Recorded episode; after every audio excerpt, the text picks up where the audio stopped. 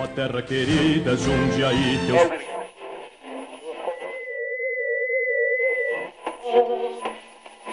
Olá, meu nome é Julie Bragueto e este é mais um Contatos Imediatos, podcast com a finalidade de divulgar histórias da cidade e de pessoas de Jundiaí.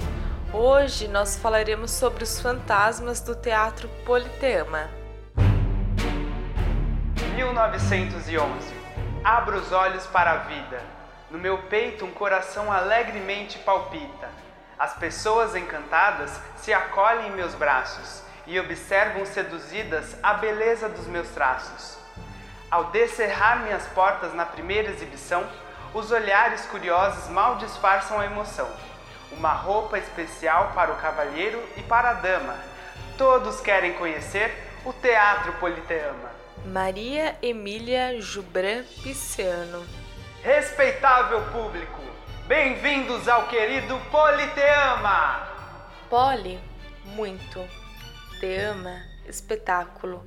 A palavra grega que significa muitos espetáculos foi o que incentivou Albano Pereira, em 1911, oferecer para a prefeitura de Jundiaí o projeto da construção de um pavilhão com diversas apresentações, como palhaçadas, equilibrismo, malabarismo, teatro, cinema e até o Círculo de Cavalinhos, um espetáculo equestre de rodeios.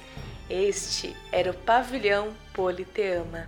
Nos anos 20, o Politeama foi considerado o maior teatro do Brasil e o local era movimentado, viu? Com vasta programação, pavilhão era o ponto de encontro dos jundienses da época. Entre os espetáculos, haviam 10 minutos de intervalo para que os espectadores tomassem um cafezinho e comessem as guloseimas, doces e pastéis vendidos em um botequim em frente ao pavilhão. Além de dar aquela chavecada, né? Afinal, o local era muito frequentado por casais também.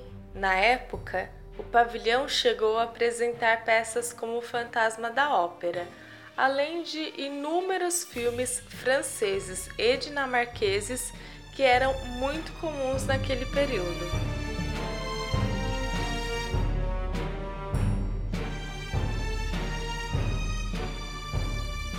Em 1927, para deixá-lo ainda mais formoso, o pavilhão Politeama passou por uma reforma, sendo reinaugurado no dia 21 de janeiro de 1928, tornando-se então o Teatro Politeama.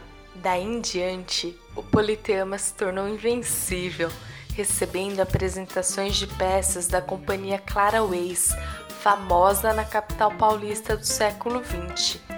Outra programação que continuava a agradar os jundiaenses eram as sessões de cinema. Filmes como A Volta de Sherlock Holmes ou Uma Noite no Rio, com a querida Carmen Miranda, já passaram pelo teatro.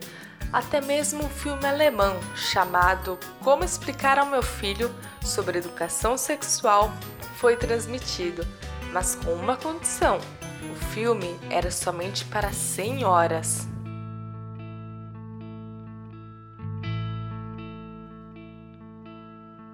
Mas, infelizmente, a glória do Politeama não durou para sempre.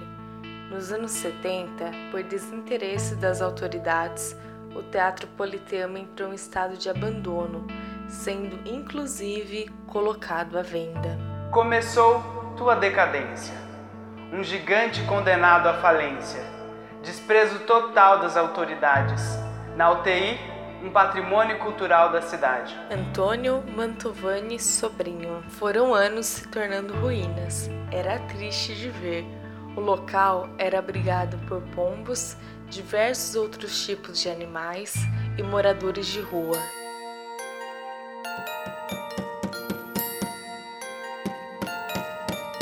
Até que no ano 1986, a arquiteta Lina Bobardi foi convidada pelo então prefeito André Benassi a restaurar o teatro.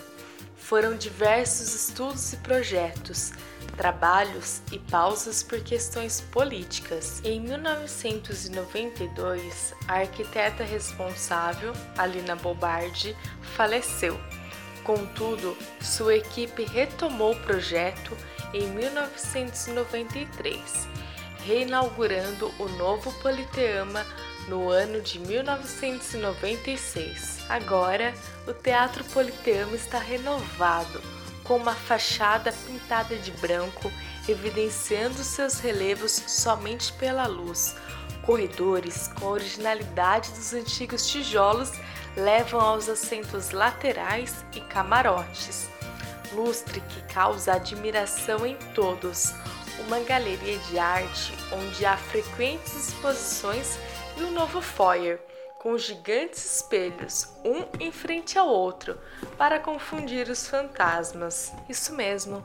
Há quem diga que durante a última reforma do Teatro Politeama, fantasmas rondavam o local, sendo comum o som de passos e a visualização de vultos.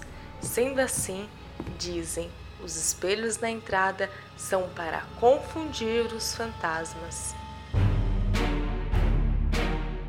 De fato, há algo incomum no Teatro Politeama.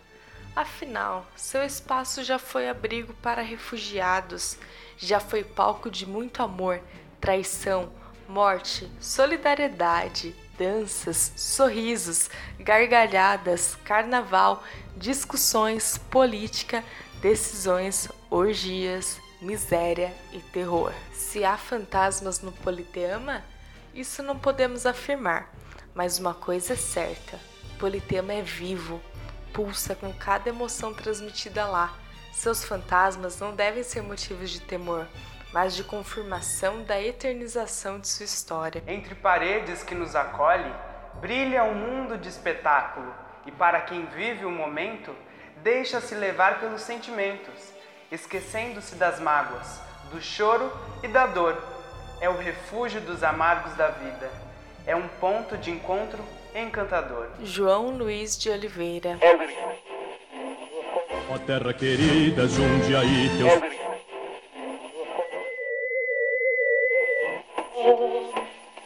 Este episódio foi baseado nos livros Teatro Politeama de Jundiaí e Teatro Politeama de Jundiaí Poesias. Ambos são da prefeitura da cidade este podcast é um oferecimento da agência Eu Comunica. Se gostou, compartilhe. Se não gostou, envie seu feedback para nós no Facebook. Aproveito aqui para agradecer o Thiago Pinheiro, voz masculina do episódio de hoje. Até a próxima!